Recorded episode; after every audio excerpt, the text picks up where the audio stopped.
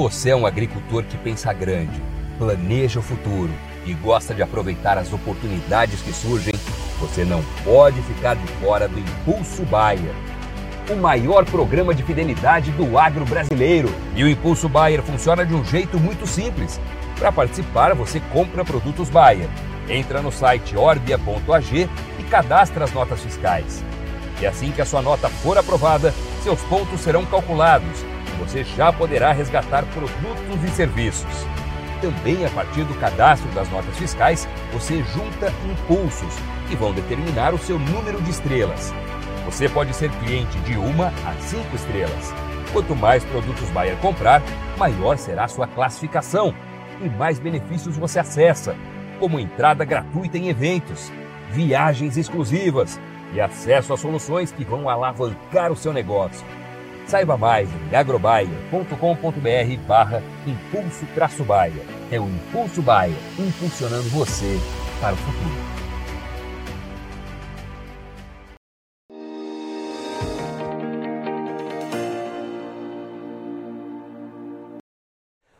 Olá, muito boa tarde, você internauta ligado aqui nas nossas informações no site Notícias Agrícolas. Estamos de volta com a nossa programação de boletins, agora para falar um pouco mais sobre mercado do petróleo. E para isso a gente vai até Portugal conversar com o nosso amigo Flávio Walter Inácio Inocêncio, que é diretor da Helios Advisory. Flávio, muito boa tarde, obrigado pela sua presença aqui com a gente mais uma vez. Obrigado, pelo, pelo, pelo convite mais uma vez. É um prazer estar aqui com todos vocês. Prazer é nosso, Flávio. Bom, vamos lá começar a falar sobre as movimentações do mercado, porque sei que tem muitas novidades aí para a gente atualizar os nossos internautas. E a mais recente delas, né, e que é importante a gente falar nesse momento, é sobre esse adiamento, né, dessa reunião da OPEP marcada para acontecer, que foi adiada para o dia 30 de novembro, não é isso, Flávio? O que, que motivou esse adiamento dessa reunião que o mercado esperava tanto? É, correto. Uh, este adiamento foi essencialmente uma novela mexicana, uh, se é que posso utilizar esta analogia, uh, de, de, muito drama que houve. O principal problema, inicialmente recebemos a notícia que os países africanos, membros da, da OPEP, essencialmente Angola e a Nigéria, que são os maiores produtores africanos, um, fi, ficaram insatisfeitos com um, um, basicamente uh, a decisão que, da OPEP em revisar as cotas da OPEP. Para os nossos ouvintes, a OPEP tem cotas para cada país, cada país, mas a cota está correlacionada com as reservas que, provadas que, que cada país tem e o seu nível de produção. O que, o que, é que tem acontecido? A Nigéria é um, é um, país que tem reservas muito significativas, à volta dos 37 bilhões de barris, e poderia estar a produzir entre 2 a 3 milhões de barris de petróleo por, por dia, mais ou menos aquilo que o Brasil uh, produz neste momento. Angola está a produzir um milhão de barris. Só que uh, estes países não estão a produzir o que poderiam estar. A Nigéria, neste momento, está a produzir à volta de um milhão de barris. Angola, à volta de um milhão de barris. Então, aquilo que a OPEP queria fazer era o mais lógico, era dizer, olha, vocês estão com uma cota aquilo que é a vossa capacidade de produção. E aparentemente a Nigéria e o representante angolano uh, recusaram. Isso fez com que a OPEP decidisse que, do adiamento, uh, numa altura em que se esperava uma decisão que, dos membros que, do grupo em continuar os cortes de produção até, até final do ano, uma vez que temos um mercado que está em excesso que, de, de, oferta. Já dei uma entrevista recentemente a Dubai, a Bloomberg do Dubai, eh, onde, onde mencionei esse aspecto.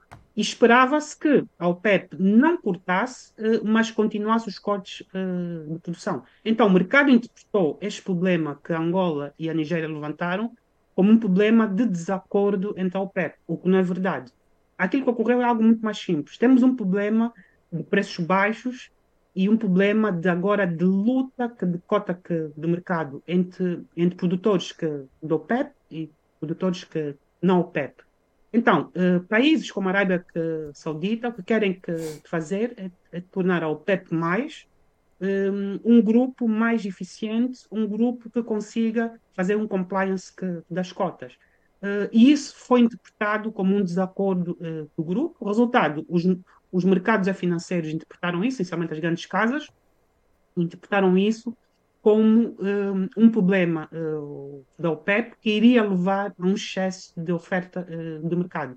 Mas a realidade é a realidade muito mais simples. Um, Angola e a Nigéria não são membros tão relevantes dentro da organização. Uh, os mais importantes são os Estados do Golfo. E a verdade é, por problemas internos, esses países estão com uma, um, uma queda de produção há vários anos. O pico de produção angolano foi há oito anos atrás, oito, nove anos atrás o pico que, da Nigéria à, à, volta da mesma altura. A Nigéria é um país com muito maior potencial um, e a Arábia Saudita está preocupada, sim, uh, eu diria mais com a Nigéria, uh, do Irão e também o Iraque. Uh, mas essencialmente foi isso. Então, aquilo que eu disse a, a, a, vários amigos meus e pessoas que trabalham neste, neste setor foi essencialmente que não há um desacordo dentro da OPEP. A Arábia Saudita, que, se quiser, pode impor um, cotas uh, mais baixas dentro, uh, se, uh, se isso for um problema, para os países que têm uma produção mais diminuta, como é o caso da Nigéria. Um, e a questão que, fundamental, essencialmente, é que o preço do petróleo hoje, hoje reflete o excesso de oferta. Eu nem diria que é um excesso, que é um problema de, de demanda. A demanda continua forte. Aliás, até dezembro uh, vai chegar a 102 milhões de barris. Para o ano, a demanda vai crescer 1 a 2 milhões de barris a mais. Então, a demanda por petróleo continua a crescer. O grande problema é que temos muito mais oferta no mercado uh, do que se desejar. O xisto americano está eh, em níveis altíssimos. O Biden pode falar, a administração Biden pode falar de transição energética, era pós-petróleo. A verdade é nunca produziu tanto que dos Estados Unidos como durante a administração que, democrata Biden.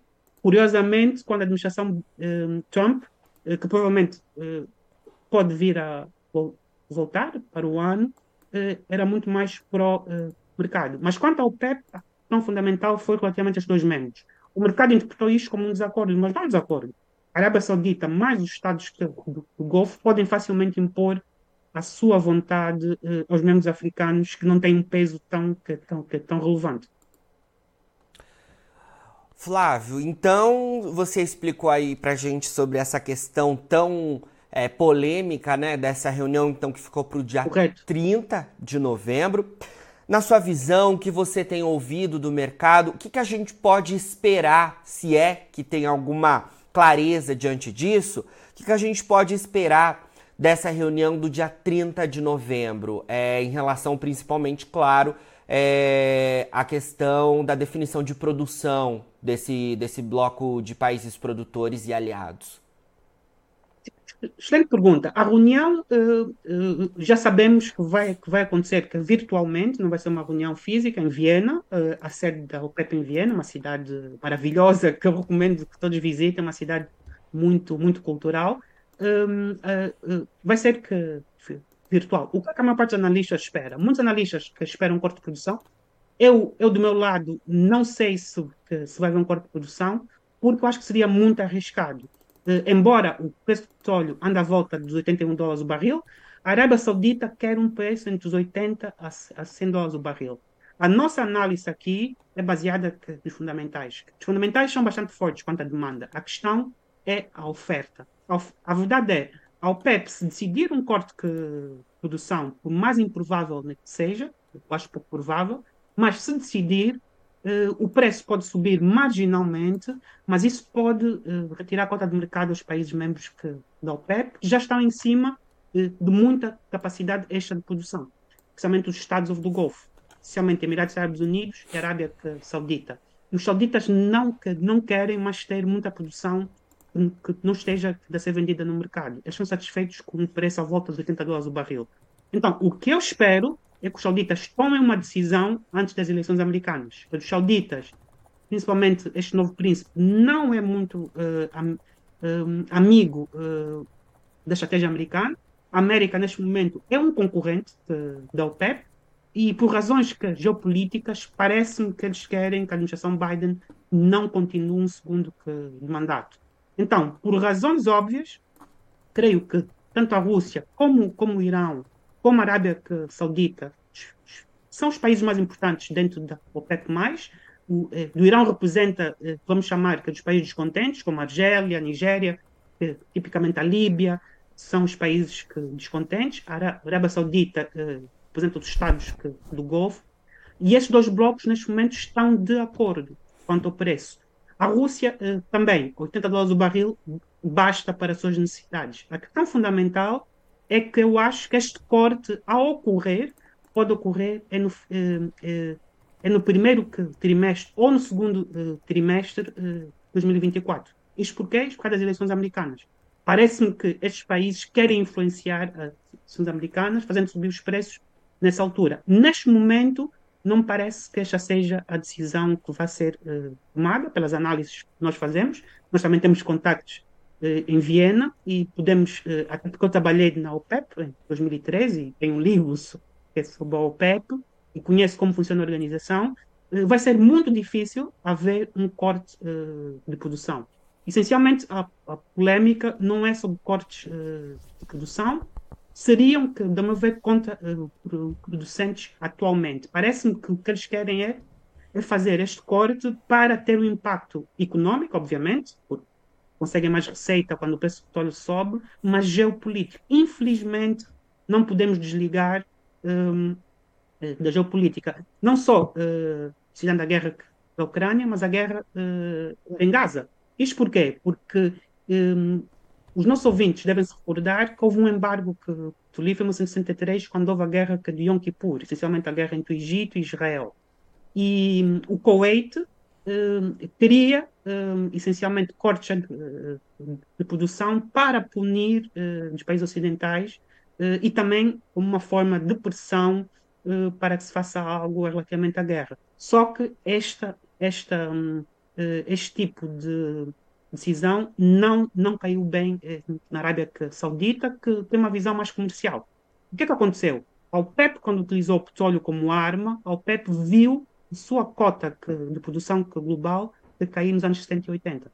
Isto para, para explicar aos nossos ouvintes que as questões que, geopolíticas infelizmente influenciam o processo de tomada de decisão. Felizmente, os sauditas eh, decidiram eh, por uma decisão eh, comercial. Essencialmente, estão interessados em pagar eh, a transformação eh, da sua economia, que começou em 2015, 2016, essencialmente, e não querem utilizar o petróleo como uma arma geopolítica. A questão fundamental é esta mesmo, é que existe uma guerra agora entre a produção que não OPEP e OPEP. A produção que não OPEP, onde é que está a crescer mais? Países como o Brasil, países como a Guiana, que é um, um dos grandes centros hoje de investimento que, da Exxon, que próximo uh, do Brasil e uh, a expansão que, da produção do xisto nos Estados Unidos e da produção uh, das areias movediças um, de petróleo, de tar sands, não, não sei bem como é tradução em português, no Canadá. muita gente que não sabe isso, mas o Canadá é dos maiores exportadores de petróleo para os Estados Unidos. Só que é um processo que vem de areias bituminosas que obedece a um processo de transformação e não muito amigo que, do ambiente. Então, essencialmente, existe agora uma guerra por cota de mercado, muito semelhante àquela que aconteceu em 2014-15. A diferença é, a OPEP, neste momento, não está a lutar por cota de mercado. Isto é, a OPEP, eh, os sauditas não estão interessados em baixar o preço para ganharem cota eh, de mercado, como em 2014 até, até 2016. Uh, e isso é bom, bom para quem produz petróleo, uh, mas também tem o seu aspecto, o seu aspecto negativo. Então, para, para a reunião de dia 30, a nossa análise interna aqui dentro uh, da nossa organização é não vai haver um corte de produção, vai haver um acerto relativamente às cotas dos vários países. Tipicamente, o país que mais corta na sua produção é a Arábia Saudita, e os Emirados Árabes Unidos, essencialmente, uh, cuja produção está, está em Abu Dhabi. Muita gente olha para o Dubai, mas Abu Dhabi é onde está o dinheiro uh, dos Emirados Árabes Unidos. Então, esse é o problema. E os países que não conseguem que, produzir que, tanto que petróleo, como Angola, mais a Nigéria, vão ter que ter cotas mais reduzidas de acordo com a sua produção atual. O, problema angolano é um problema que existe um declínio uh, de poços existentes e novo muito, e novo muitos investimentos em poços futuros. A Nigéria é um problema mais, mais político, porque a Nigéria pode facilmente uh, fazer subir que, a sua produção em um milhão de barris, podem produzir que dois milhões de barris à vontade por dia. Isso significa que um milhão de barris, o mercado neste momento não está preparado. A questão fundamental é o, o que é que vai ocorrer. Do nosso ver, vai haver um novo corte em 2024, pelas informações que nós recolhemos junto dos nossos contactos, mas não este ano, que seria muito arriscado para os sauditas, seria bom para o preço, mas iriam perder, perder mais cota do mercado e ter muito petróleo que eles não iriam uh, vender. Uh, tipicamente é o país com maior capacidade extra de produção, que chamamos de spare capacity. Essa é a grande vantagem da Arábia Saudita. Não é as reservas aprovadas. O país com as reservas uh, aprovadas é a Venezuela, mas a Venezuela tem uma produção neste momento que nem chega a 700 mil barris por dia. E podia até produzir 3 milhões de barris por dia à vontade aliás, um dos membros fundadores da OPEP, mas infelizmente com a atual administração, eh, foi incapaz de atrair investimento e também aliado às sanções americanas, que estão a ser retiradas aos poucos. A verdade é que existe um rapprochement entre a Venezuela e os Estados Unidos, que começou em 2017, eh, mas esse rapprochement não houve muito investimento americano na Venezuela, infelizmente, porque a Venezuela eh, é um, é um país com um potencial enormíssimo em termos petrolíferos. Flávio, é, queria saber então sobre as movimentações do mercado nesta quinta-feira, porque imagino que é, esse adiamento dessa reunião, reunião tenha pesado né, sobre o mercado. Estava dando uma olhada por aqui. O Brent perde mais de 1%, né? O WTI, desculpe, perde mais de 1% nesta tarde, cotado em 76 dólares o barril, e o Brent em 81 dólares o barril um pouco menos né, de, de queda, cerca de, de meio ponto é, de por cento de queda neste, neste momento. O que pesou sobre o mercado nesta quinta-feira, queria saber a sua opinião e imagino que o mercado também tenha tido negociações um pouco mais fracas no dia de hoje, porque a gente tem o feriado do Dia de Ação de Graças nos Estados Unidos, né? Então, é muito do financeiro que poderia pesar sobre o mercado do petróleo também hoje é, foi deixado de lado. E também queria saber, na sua visão, o que, que a gente deve acompanhar à frente, qual é a tendência para o mercado ao longo das próximas semanas. Excelente pergunta. Uh, essencialmente, há várias razões. A OPEP tem acusado, essencialmente, a Arábia Saudita. Nós, nós seguimos particularmente os sauditas, porque os sauditas têm, têm uma visão hoje muito clara estratégica uh, relativamente ao petróleo. E a visão deles é mais comercial. Uh, então, para, para responder à pergunta, a primeira pergunta é, da OPEP, mas os sauditas acreditam que existe muita especulação que, financeira como existe uh, no, no, mercado de futuros. E isso tem influenciado parcialmente o preço do petróleo. A nosso ver, isto não é inteiramente correto. O mais correto é, temos que olhar mesmo para fundamentais. Os fundamentais é, existe muito petróleo uh, no mercado, principalmente dos países não OPEP. Uh, por exemplo, a produção do Brasil pode aumentar muito significativamente nos próximos uh, 5 a 10 anos. O Brasil uh, pode produzir mais um milhão de barris petróleo nos próximos 5 a 10 anos. Isto é muitíssimo para um país que teve uma revolução, principalmente com o pré-sal, as descobertas do pré-sal e os custos inerentes ao pré-sal. Portanto, a questão fundamental, fundamentais, temos muito petróleo não OPEP no mercado, os Estados Unidos estão com 12 a 13 milhões de barris de petróleo por dia. Se olharmos para os vários indicadores, uh, petróleo ou equivalente, uh, se incluirmos o petróleo de xisto eh, do convencional mantém-se estagnado, mas não convencional aumentou muito nos últimos anos. Então, esses são uh, os fundamentais no que explicam. Mas o mercado que caiu que, especificamente, parcialmente sim, pelo Dia da Ação que graças, que é dos feriados mais importantes dos Estados Unidos, mas a nosso ver foi por esta informação, aliás, um, os, os, analistas que trabalham nisto das grandes casas, como a Platts, uh, como a Wood Mackenzie, como IHS Market, que são, uh, ou a Rystad Energy, que são das principais um, uh, empresas consultoras no setor de commodities, em especial a do petróleo e gás, indicaram que o problema foi o mercado interpretou este adiamento da reunião que, da OPEP como um problema de coordenação e assumiu que a OPEP iria colocar mais petróleo no mercado e não iria ou continuar os cortes uh, até dezembro uh, deste ano, a OPEP+, e interpretou isto como, uma, como mais mercado no, mais petróleo no mercado. Esta foi a interpretação que os vários analistas uh, fizeram. Então, houve muita gente que decidiu uh, vender. Essencialmente foi, foi, essa decisão. Então, o mercado está ou, naquilo que poderíamos estar em backwardation, né? onde o preço uh, do mercado de futuros é inferior ao preço atual. Quando o mercado está assim e não em contango, para, para utilizar a expressão do, do, mercado de futuros, que tipicamente indica que há excesso, excesso de mercado, há excesso de petróleo no mercado. Então, esta é a razão que, fundamental. Para dia 30, só que infelizmente eu acho que o mercado interpretou a mais a, a decisão, tanto que o governador, a OPEP tem vários, eh, vários organismos, tem o secretário-geral e o secretariado-geral é do Kuwait, aliás, fala português fluente, eu recomendo até que tentem entrevistá-lo. Ele uh, fala português fluente, uh, um kuwaitiano, o secretário-geral da OPEP, mas existe chamada Comissão Econômica. Em cada país tem um representante, um governador. Isto é, cada Ministério dos Petróleos de Energia indica um, um governador para esse órgão. E o governador que, da Nigéria que veio dizer que a questão já está resolvida quanto às cotas. Isto porquê?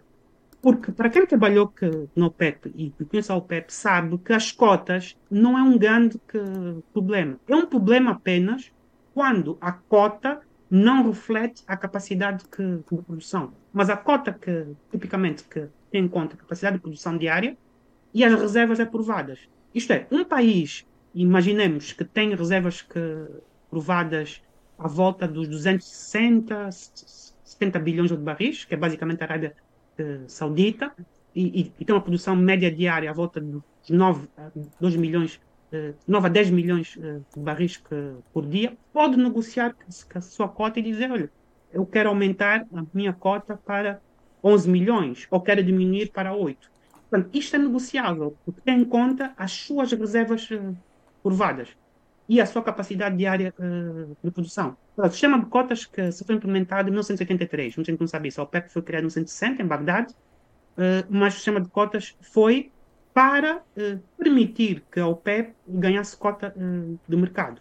Então, o mercado interpretou isto como uma, um problema grave. A verdade é, a Nigéria e Angola não são produtores relevantes vão afetar a OPEP ou a sua capacidade de cortar, porque tipicamente que, quem corta mais são os Estados Árabes, essencialmente a Arábia Saudita os Emirados Árabes Unidos, o Kuwait também. Esses são os três principais. Nós temos incluir o Oman, o Bahrein, mas os três principais são Kuwait, Arábia Saudita uh, e Emirados Árabes Unidos. Uh, o Iraque, apesar de ser árabe, está mais alinhado neste momento com, com, com o Irão. E não se esqueçam, neste momento, que do Irão não é um rival que, que geopolítico que saudita, que houve um acordo eh, de paz. Significa que o processo de tomada de decisões, neste momento, é muito mais fácil que, do que era dois anos atrás antes do acordo entre a Arábia Saudita uh, e o Irão. Pode levar à paz uh, do Iêmen. Então, não entender estes aspectos que, geopolíticos faz com que os analistas leiam algo que não está uh, correto. Então, a meu ver, não vai haver um, uma decisão de um novo corte de produção. Creio que vão continuar os cortes, a manutenção dos cortes até dezembro, e haver uma decisão vai ser para influenciar as, as seleções americanas, vai levar o tempo ao poder, porque a verdade é que os sauditas já deixaram claro, eles querem trabalhar com a administração Trump e não com a administração Biden. existe um problema muito sério uh, sobre isso. O Biden visitou Riyadh, uh, mas o príncipe Mohammed bin Salman, infelizmente, não gosta muito uh, do Biden, porque o Biden queria tornar a Arábia um estado de párea, essencialmente. É uma longa história, mas em resumo, que os sauditas querem. Eles estão contentes com preços entre os 80 e 100 dólares o barril. Eh, preços inferiores iria que forçar ao PEP a tomar uma decisão para, uh, mesmo que perdessem cota uh, de mercado, sauditas podem sempre ganhar cota de mercado no futuro. Uh, isto é, aumentando a sua produção. E esse efeito, essa Arábia Saudita tem uma produção, uh, tem uma capacidade de produção de 1 a 2 milhões de barris. Isto é, eles podem colocar uh, imediatamente 1 a 2 milhões de barris uh, de petróleo no mercado, isso pode afundar os preços, e essa é a forma que eles têm de punir ou restringir o mercado. É por isso que se chama Arábia Saudita o Banco Central é do Petróleo. Há muitos analistas acho que não entendem isso. Então, não há uma distinção na OPEP. Em última análise, o que os sauditas iriam fazer é convidar alguns desses que, países que não representam muito em termos de produção a sair da organização temporariamente e voltar mais tarde quando tivesse uma produção maior. Isso aconteceu com o Gabão, isso aconteceu com a Indonésia, que já, que já foi membro, mas saiu. E está muito frequente um país que tem uma capacidade uh, de produção em declínio, que é convidado a sair e, se quiser, mais tarde pode uh, voltar. Porque o critério para se pertencer ao PEP é, o ser exportador líquido do petróleo. Muita gente acho, acho que não entende isto. Então, este, é o critério. Então, em resumo, a nosso ver, o preço do petróleo vai se manter à volta dos 80 dólares o barril. Pode baixar que, temporariamente o Brent uh, para 70 e poucos dólares, mas os sauditas já deixaram claro, e os estados que, do Golfo, inclusive a maior parte dos estados membros da OPEP+, que temos que entender que isto inclui a Rússia, inclui o Azerbaijão, inclui um conjunto de países, os países da, política da OPEP+, não querem preços inferiores a 80 dólares o barril. Um aspecto muito importante, Jonathan, que é muito importante, uma das razões por que o preço do petróleo está muito baixo é que os russos têm descontado muito o seu preço de petróleo. Isto é, eles, eles estão vendendo o petróleo com desconto. O preço que, do Urals, que, que, é o preço de referência russo, anda à volta dos 65, 65 dólares o barril. Estou a analisar hoje. Enquanto que WKTI está, está 76, da Rússia, como teve de ganhar cota do mercado, começaram a vender o seu petróleo à volta dos 65 dólares do barril. Ainda hoje, este é o preço uh, de referência uh, de tabela uh, dos Urals russo. Isso explica, em parte, porque é que o preço do petróleo está baixo, que a Rússia tem uma produção que é média diária à volta dos 10 milhões de barris. É por isso que as sanções, infelizmente, falharam, né? para quem que queria uma, uma resolução rápida do conflito ucraniano, via que sanções, infelizmente isso falhou. Eh, não foi possível e, e, isso explica em parte o preço do petróleo. Então, foi também parcialmente a estratégia Rússia, russa que foi coordenada com a OPEP uh, e com os Estados do Golfo, como muita gente não sabe, mas são aliados de facto dos Estados Unidos. Só que, quanto ao preço do petróleo, como é o seu bread and butter, esses países são bastante implacáveis. Então, neste momento, eles querem preço de petróleo à volta dos 80 dólares o barril. Isto é a posição oficial uh, dos Estados ou do Golfo, os, os, principais que eu disse. Arábia Saudita, os Estados Unidos e o Kuwait. E esses são verdadeiramente quem manda dentro da OPEP. Uh, essa é a razão uh, que não prevemos preços muito, muito elevados. Temos que, por um lado, excesso de oferta uh, de países não membros da OPEP+, e temos um desconto de petróleo muito barato, essencialmente para a Índia, China e países até a Arábia Saudita uh, até está a comprar uh, petróleo russo e a revender uh, como se fosse petróleo seu. Isto, isto é conhecido porque não há sanções que, secundárias contra estes países. Aliás, os americanos e a União Europeia seria que suicídio econômico aplicarem que sanções aos sauditas que estão a comprar petróleo russo descontado. o, o que é uma possibilidade. Eles já fizeram isso em outras áreas, mas no petróleo, muito complicado. Então, isto é, isto é importante os nossos ouvintes entenderem. A Rússia anda a vender o petróleo muito barato. E isso explica em parte os preços. Se não teríamos preços à volta dos 100 dólares o barril, 120. Uh, mas os russos, para ganhar a cota do mercado, não podem vender para a União Europeia e nem para os Estados Unidos. Eles vendiam algum petróleo para os Estados Unidos. Uh, para ganharem cota de mercado, uh, descontam o seu petróleo até hoje. O, o preço de referência, pelo menos oficialmente, do Urals é 65, 65 dólares o barril, o que é baixíssimo. Sim. Flávio, para a gente finalizar, eu queria também te perguntar sobre uma questão que envolve a demanda e que vem da China, né? E uma notícia aí que tem repercutido principalmente nas últimas horas, né? Que a Organização Mundial de Saúde, a OMS, pediu para que a China forneça mais dados sobre é, um surto né, de pneumonia que tem acontecido entre crianças, ainda sem causa definida lá na China, né? E parece que os hospitais estão bastante cheios por lá. E essa é uma informação que, claro, acende um alerta por conta de todo o cenário da Covid, né? É, como é que você tem visto essas informações aí no cenário internacional? E é claro, como que o mercado do petróleo acompanha tudo isso? Uh, nós estamos muito preocupados com a questão uh, chinesa, uh, Jonathan, por várias razões. A principal razão é a demanda chinesa não, não é tão forte, apesar de ter recuperado para os níveis pré-Covid, não é tão forte como seria de esperar, uma vez que a economia chinesa não cresce tanto e, e, e parcialmente existem muitos investimentos no setor das energias renováveis, o que também fez com que a demanda por fósseis diminuísse. Então, esta nova uh, notícia pode afetar, em boa medida, a decisão. Isto porquê? O processo de tomada de decisão na China não é como nos países ocidentais. Basta uma decisão tanto do governo que, chinês, representado pelo, pelo partido, né, já no poder, que é um partido único, isto pode afetar parcialmente a demanda. As boas notícias que temos da China é que no mercado de refinação nós temos alguns constrangimentos. Então, eh, principalmente no diesel e também eh, gasolina. E isso pode significar que, eh, por um lado, temos uma demanda que pode não ser tão forte, mas, por outro lado, podemos ter uma demanda que pode continuar crescer, porque no refino temos notícias pela Bloomberg, essencialmente, que é um canal de notícias que nós também acompanhamos, notícias de económico eh, financeiras de que existe esse problema eh, de refino. Então, a demanda que chinesa explica em parte isso. Só que a demanda que chinesa tem que ser entendida dentro da cota que, do mercado que a Rússia foi ganhando dentro uh, da China. Onde é que a China comprava uh, petróleo até, até 2022? Essencialmente os Estados do Golfo uh, e África Ocidental, especialmente Angola, Nigéria, Guiné Equatorial, e Estados do Golfo, como a Arábia Saudita e os Estados Unidos. Neste momento, a Rússia, que se não estou em erro, é o segundo ou o maior fornecedor de petróleo para, para a China. E a China anda a comprar este petróleo a preços muito baratos.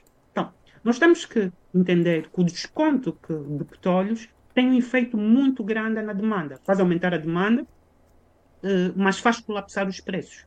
Eh, principalmente porque um produtor um, um, país consumidor relevante como a China tem uma alternativa ao lado uh, da sua fronteira e não tem que depender do estreito de Malaica, onde passava a costa do petróleo que vinha do Médio Oriente e da África Ocidental para, para a China. Então, isso é muito fundamental. As pessoas que não entenderam isto. Neste momento, o maior fornecedor de petróleo, ou dos maiores, para a Índia e China, é a Rússia. E a Rússia tem descontado esse petróleo. E isso explica em parte porque a demanda eh, chinesa eh, do crudo tradicional que vinha eh, do Médio Oriente e das ramas africanas ocidentais, esta Nigéria, Angola e Guiné Equatorial, e Gabão, para falar dos principais produtores, e também Congo, na República Congo, Congo Brazzaville, eram dos maiores exportadores de petróleo para a China até 2022. Depois de 2022, quando começa a guerra na Ucrânia, infelizmente uh, a Rússia passa, uh, ou felizmente, que depende da perspectiva, passa a comprar petróleo russo e isso teve um efeito na demanda chinesa no Médio Oriente e na África Ocidental. Então, isso é um aspecto que a personalista acho que não entende. Acho que temos que olhar também para o preço e para a disponibilidade que os países asiáticos hoje têm relativamente. Outro aspecto que, que, fundamental é o aspecto dos Estados Unidos. Eh, eh, não há ainda indicação de que isto vai ser um inverno muito rigoroso. Eh, não há também um efeito, como tivemos em 2021, Jonathan, não sei se recorda, mas houve um efeito de substituição. Isto é o aumento que, que exponencial do preço do gás natural fez também disparar a procura por petróleo, isso fez disparar os preços. Nós não tivemos esse efeito. Mas se tivermos um inverno rigoroso, nós podemos ter também esse efeito de substituição. Mas a, a, a história que, fundamental nosso ver, foi do lado da oferta. Temos um petróleo russo hoje muito barato, compete com o petróleo do eh, Médio Oriente e da África Ocidental e também eh, da América eh, Latina. passa a ser muito, muito relevante e temos, temos uh, uh, este problema de incerteza que, geopolítica. Muito importante, Jonathan. Eu disse isso a Bloomberg uh, Dubai, a Asher Bloomberg, um, é os mercados também não estão a inserir na sua análise o risco que, geopolítico. Jonathan, o que está a acontecer na Palestina pode ser uma coisa que pode ter um efeito muito grande no mercado de commodities. Não sei se o Jonathan que, que acompanhou, mas houve um navio que foi prendido no Mar Vermelho israelita uh, pelo Iêmen. O Iêmen tem essa uh, capacidade. Isso pode afetar, em boa medida, o petróleo que vai para a Europa, passa pelo Mar Vermelho, e podemos ter um efeito, se a guerra se alastra, em que o Irã fecha o Estreito de Hormuz. E se fechar o Estreito de Hormuz, aí é game over para a economia mundial, eh, o preço do petróleo aumenta exponencialmente. Neste momento, não temos indicações de que a guerra vai se alastrar, eu acho muito pouco provável, pelas razões que eu indiquei. Tanto o Irão como os sauditas uh, não, que, não querem um conflito, e, e agora que tem um acordo uh, de paz que foi mediado pela China, querem essencialmente utilizar o petróleo como uma arma. Uma arma econômica, mas não necessariamente como uma arma geopolítica. Mas a verdade é, o mercado não não faturou ainda isso, não, uh, não fez uma análise do, do, preço. Então, o preço, a nosso ver, não reflete o risco geopolítico, tanto da guerra da Ucrânia, como da guerra que está a acontecer no Médio Oriente. Uh, isto? Porque podemos ter, em última análise, se uh, a situação se deteriora, imagino que temos um milhão de refugiados que têm que ir para o Egito, os Estados Árabes aí vão ser forçados a usar o petróleo como arma geopolítica. Não acho que vão para a guerra, são aliados americanos, mas podem fazer um novo embargo. Então, eu acho que o mercado não está uh, a faturar este risco. É um risco enorme que temos que considerar aqui. Então, uh, eu, dei aqui foi a análise convencional, preço petróleo à volta de 80 dólares o barril, cortes de produção só a partir de 2024, muito significativos, posso estar enganado, mas só, só, só a partir de 2024. Mas, se tivermos um alastrar da guerra, aí é game over, aí podemos ter uma crise como, como nunca vimos, acho que nem 73 pode ser assim, onde, onde tivemos uma recessão uh, e parcialmente isso fez com que a guerra de Yom Kippur parasse. Então, uh, atenção que temos que considerar os riscos que, que, geopolíticos. E temos o Iêmen, que está aliado com, uh, com, com, o Irão, e temos o Irão, que pode retaliar fechando o Estreito de Hormuz, e não é muito difícil. Então temos que, e a maior parte do petróleo do Médio Oriente passa pelo Estreito de Hormuz e gás natural. Qatar, para exportar, tem que passar pelos uh, de Hormuz via LNG, como exportador. Qatar e Austrália, uh, de gente não sabe isso, mas a Austrália é dos maiores exportadores de LNG, gás liquefeito, gás, gás natural uh, liquefeito, por acaso é um produtor bastante relevante. Uh, também de petróleo, mas essencialmente gás natural. Eles têm muitos projetos de LNG que entraram em funcionamento. Isso também fez com que o preço do gás não subisse tanto. Com certeza, informações importantes para a gente acompanhar. Flávio, obrigado pelas suas informações, meu caro, e, claro, bom restinho de semana para vocês aí em Portugal. Obrigado, eu. Um abraço. Bom, conversamos aí então com o Flávio, né, sobre as movimentações do mercado do petróleo e principalmente essa questão envolvendo o adiamento da reunião importante da OPEP e aliados e o reflexo de tudo isso, claro, para o mercado. Agora, na finalização do nosso boletim, você encontra as nossas redes sociais. Siga a gente por lá para se manter atualizado sobre todas as informações do agronegócio brasileiro. A gente fica por aqui, mas já já tem fechamento do mercado da soja. Fica por aí, a gente se vê. Notícias agrícolas, informação agro relevante e conectada.